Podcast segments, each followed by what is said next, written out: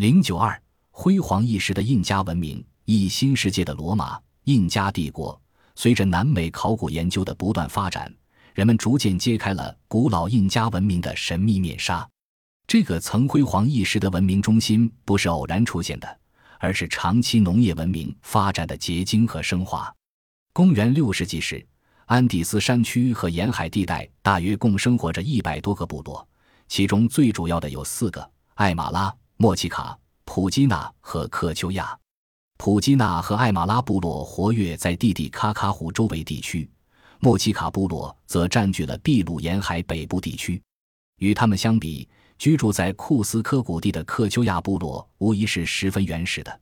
然而，这个不甘落后的部族很快就吸收了其他文化中心所取得的成就，从而迅速发展起来，萌生了印加文化之源。到了公元十三世纪。克丘亚部落群中的印加部落开始崛起，建立了奴隶制国家。印加国家由大酋长统治，他与周围的部落和国家进行着和平的产品互换和社会交往。随着国势日益强大，印加国家开始谱写自己的征服史。据传说，印加王国大酋长曼科卡帕克带领军队穿过利利奥高原，征服了科利亚人。最先占有了库斯科谷地，麦塔卡帕克率军渡过阿普里马克河，到达了今天秘鲁的莫克瓜和阿雷帕。此后的卡帕克尤潘基是个英勇的武士，他率众到达了今天的玻利维亚，控制了沿海的纳斯卡人。因四百三十八年，帕查库蒂又称作帕查库特克上台执政。这位印加王国史上最有名的君主是第九位统治者。他对外进行大肆扩张，屡建奇功，特别是他率军征服了阿班凯，消灭了昌卡族入侵印加国家的基地，取得了决定性的胜利，为印加王国走出库斯科谷地并向安第斯山区扩张扫清了道路。据说，在这次征服活动中，帕查库蒂被敌人砍去了一只耳朵，他嫌一只耳朵难看，便命令工匠打造了一个金耳壳戴上。后来他又觉得独自如此过于显眼，于是便下令所有贵族都必须戴上金耳壳。在战胜了昌卡部落后，他又率军征服了卡哈马卡、纳斯卡、利马和奇木等地区。他的南征北战使印加的疆域版图不断扩大，最终完成从早期奴隶制王国向帝国的过渡。继帕查库蒂之后，印加王卡帕克尤潘基开始向北扩张。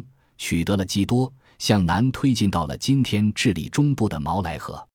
印加部落经过近百年的征战，征服了整个安第斯山脉中部地区的各个部落，建立了幅员辽阔的中央集权帝国。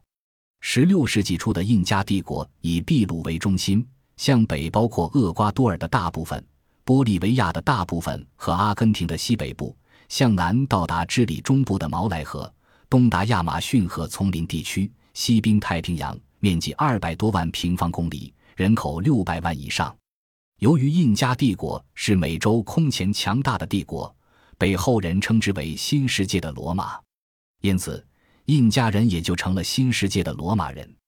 印加帝国的社会制度是早期奴隶制，国王是统治全国的专制君主，不仅立法、行政大权独揽。还是军队的最高指挥和首都库斯科太阳神的祭司长，除了国王的姐妹和妻子外，没有人敢正视他。臣民在觐见时必须背负木柴，脚不着鞋；行走时两眼注视地面，以示恭顺。印加王的特权和高贵有两个标志：短发和象牙权杖。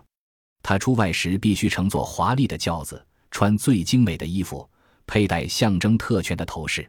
驾崩之后，要以妻妾和奴仆献祭或殉葬，有时多达好几百人。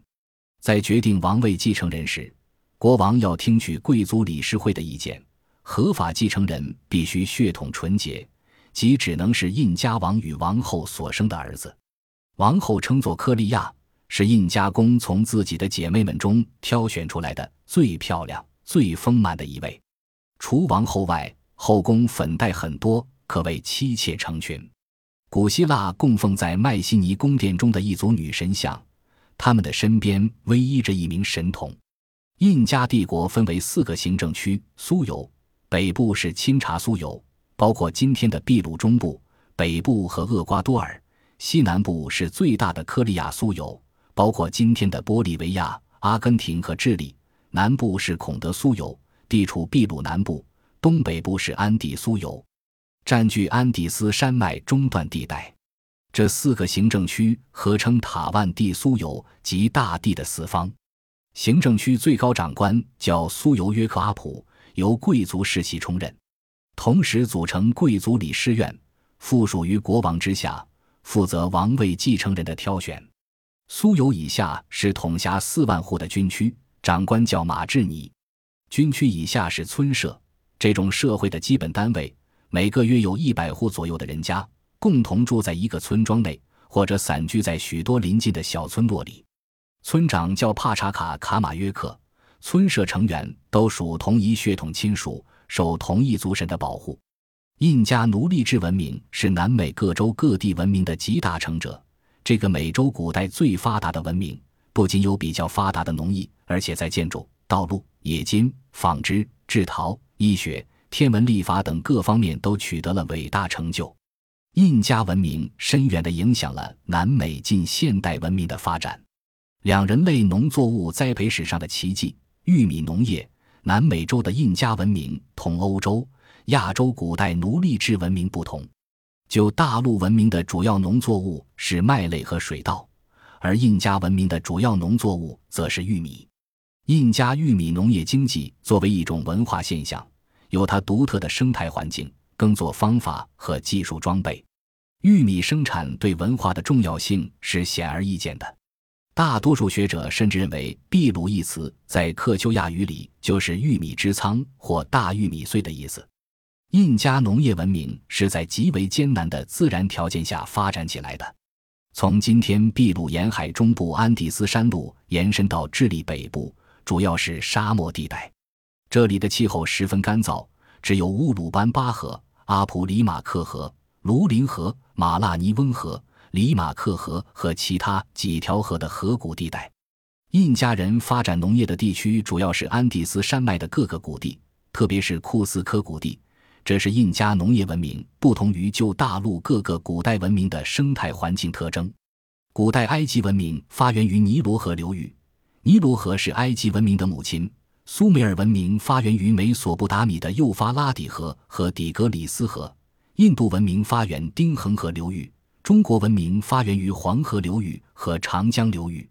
这些大河流域地势平坦，土壤肥沃，灌溉便利；而安第斯山的山谷深而狭窄，山坡较陡，土层贫瘠。到了雨季，山水顺坡而下，冲刷土层；旱季则干旱缺水。然而，正是在这种不利的自然条件下，印加人继承了前人修筑梯田的传统，进一步发展了农业耕作技术。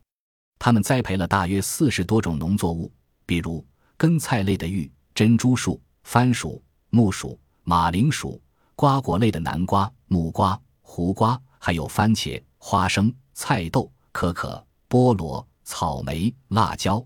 此外，还有玉米、濒离稻、栗棒。胭脂、龙舌兰等植物，这些植物在当时都是其他大陆没有的。可见，印加人对世界农业的发展做出了重大贡献。在发展农业的同时，印加人广泛利用秘鲁南部和玻利维亚山区的草原，发展畜牧业，饲养骆马、羊驼和豚鼠。骆马的饲养是畜牧业上的重大成就。这对解决印加人衣合食的问题起了重要的作用。骆马的肉是很好的食品，皮可以制成垫子和斗篷，骨头可以做成各种器具，金剑可以代替绳索，毛可以制成线和做成衣服，甚至骆马的粪便也是上好的燃料。印加帝国对外扩建过程，也正是玉米农业文化的移植过程。印加统治者实行一种迁移制，即米特马埃斯制。按此制度，印加人在征服一地之后，就把那里的居民，甚至整个部落从原来的居住地迁移到另外地区，给他们建立居民点和村社行政单位，并命令他们扩大玉米的种植面积。印加帝国时期，海拔四千米的玻利维亚高原的广大草原地区早已被人们开拓种植，玉米的变种多达七百多种，这真是人类农作物栽培史上的奇迹。考古学家在研究古埃及国王墓内的木乃伊。印加玉米农业文化以梯田为主要特征。印加人在小山岗和山坡上建成层层梯田，扩人生产面积，付出了艰巨的劳动。他们先用石块在山坡上砌成几堵围墙，然后分别将泥土铲子和填满。第一块梯田建成后，再建第二块、第三块，这样就在整个山坡上建成层层平平展展的梯田。使全部土地都得到利用，成为能够灌溉的可耕地。对于多岩石的坡地，他们先搬掉石头，然后从其他地方运来适宜农作物生长的泥土，修筑梯田。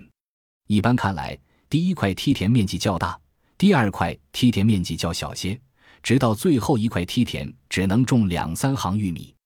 这些梯田既能防止水土流失，又能扩大耕种面积。这不能不说是印加文明在世界农业史上的杰作。